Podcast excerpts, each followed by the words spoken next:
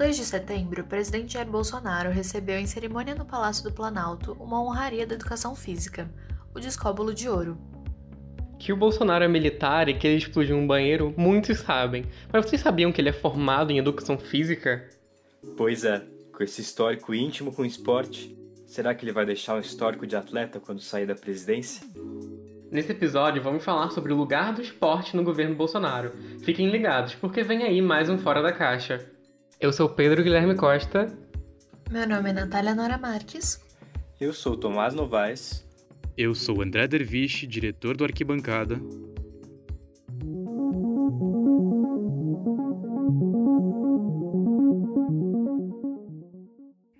Durante a campanha presidencial de 2018, Jair Bolsonaro apresentou pela primeira vez seu plano de governo.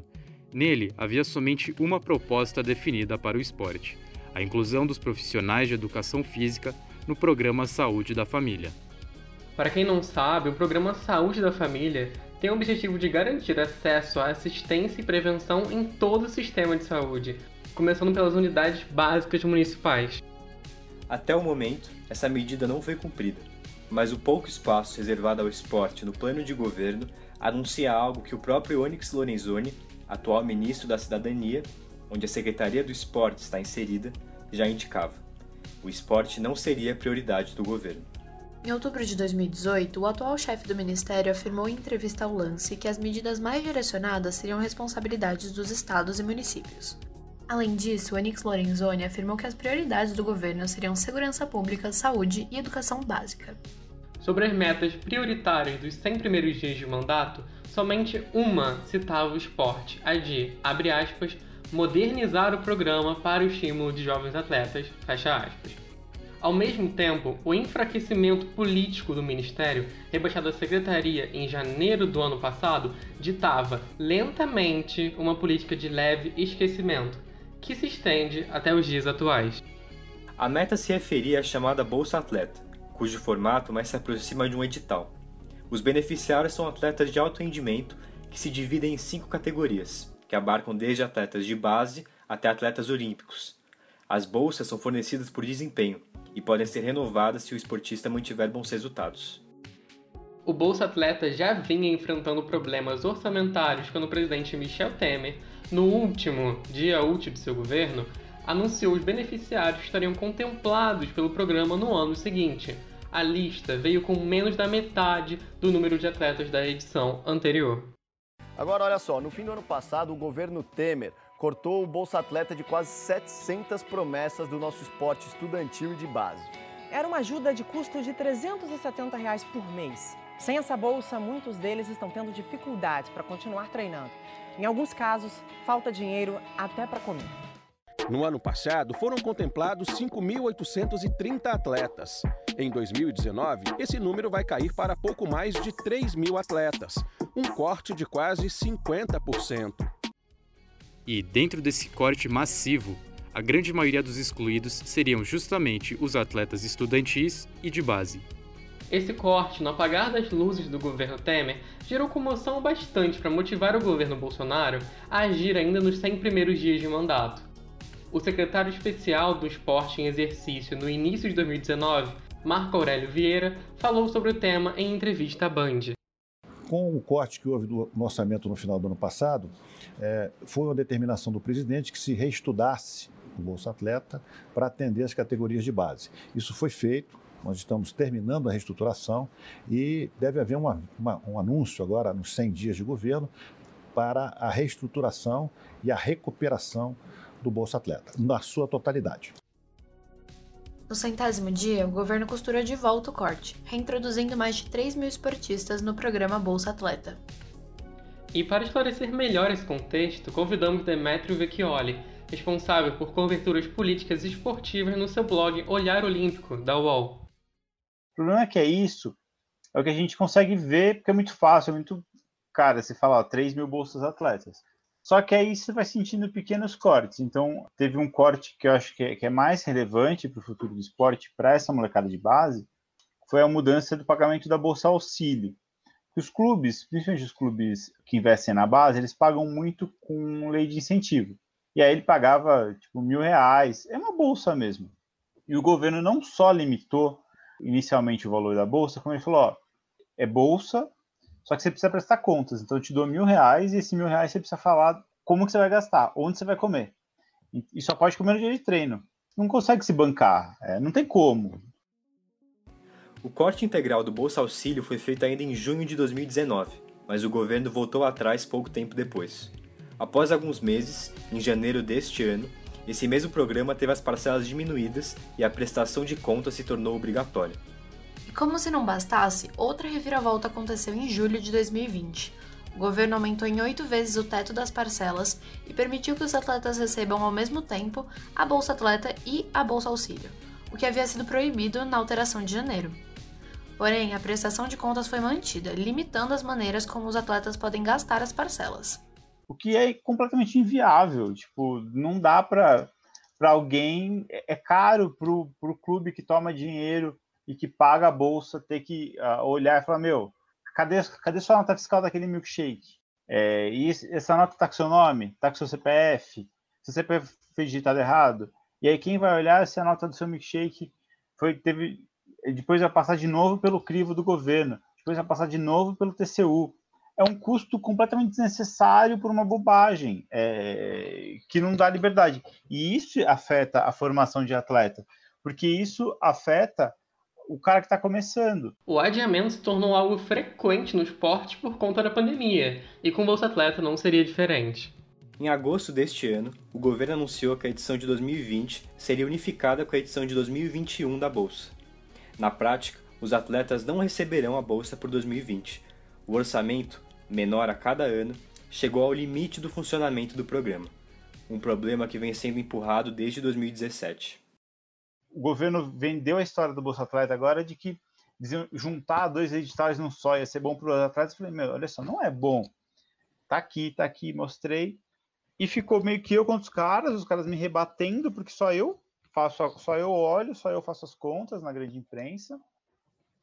É, os atletas não compraram a briga, a maioria dos atletas não comprou a briga, eles vão, no final passou e vai ficar assim mesmo, assim como os atletas não reclamam, sabe? Eles não Será que os caras não percebem que faz 10 anos que não tem correção? Se eu fico sem meu salário, se eu fico 10 anos sem, sem correção no meu salário, eu faço um, faço um escarcel. Após essa decisão, a pasta do esporte precisava de alguma medida para não deixar que pequenos atletas desistissem da largada no próximo ano. A solução encontrada foi encaixar os profissionais do esporte, além dos atletas, no auxílio emergencial do governo.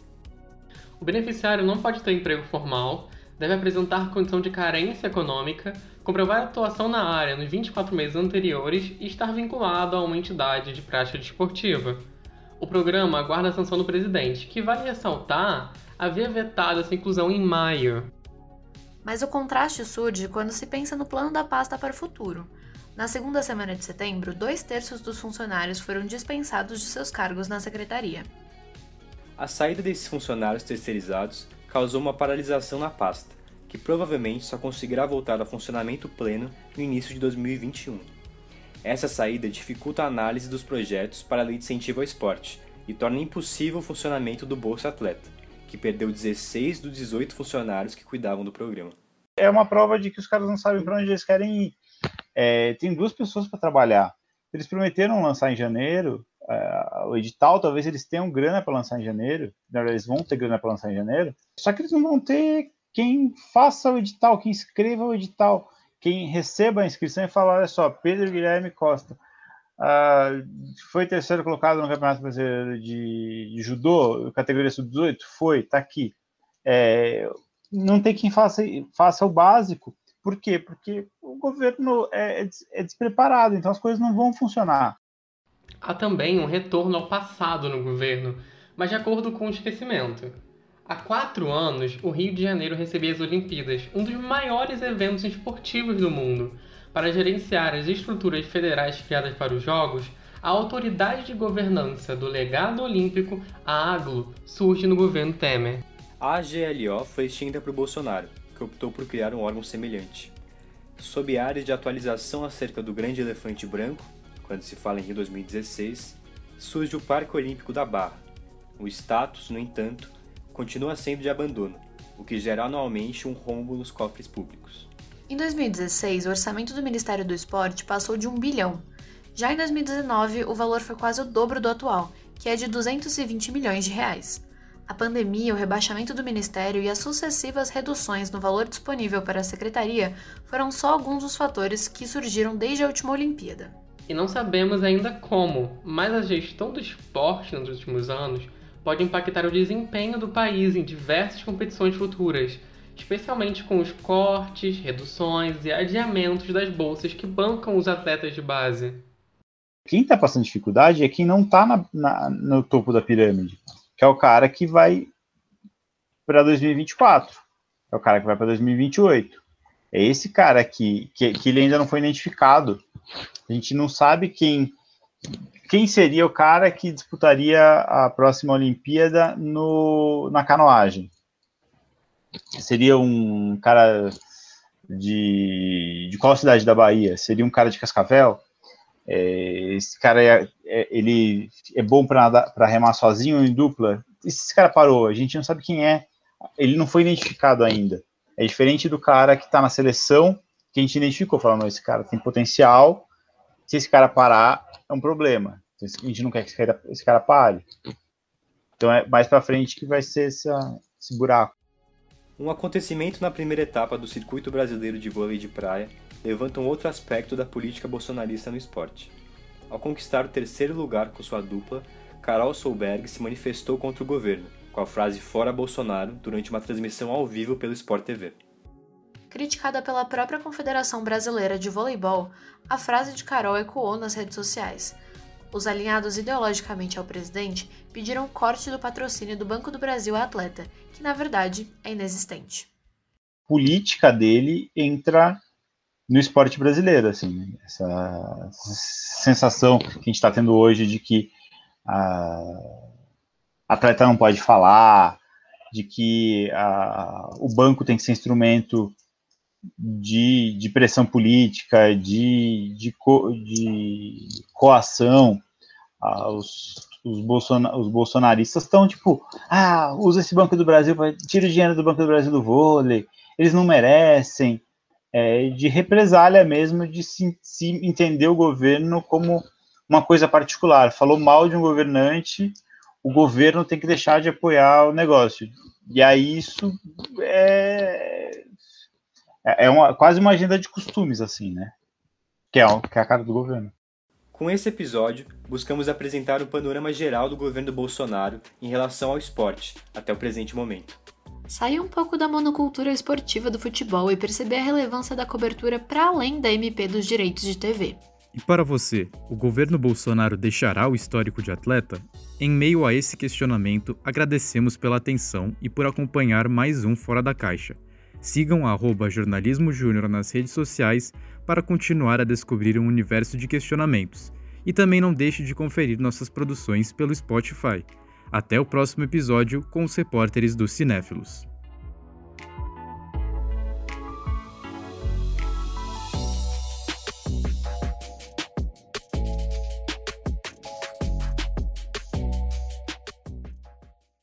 Roteiro e narração por Natália Nora Marques, Pedro Guilherme Costa e Tomás Novaes. Produção e edição por Gustavo Zanfer e Isabela Marim. Direção por André Derviche, Gabriel Guerra, Júlia Carvalho e Karina Taraziuk.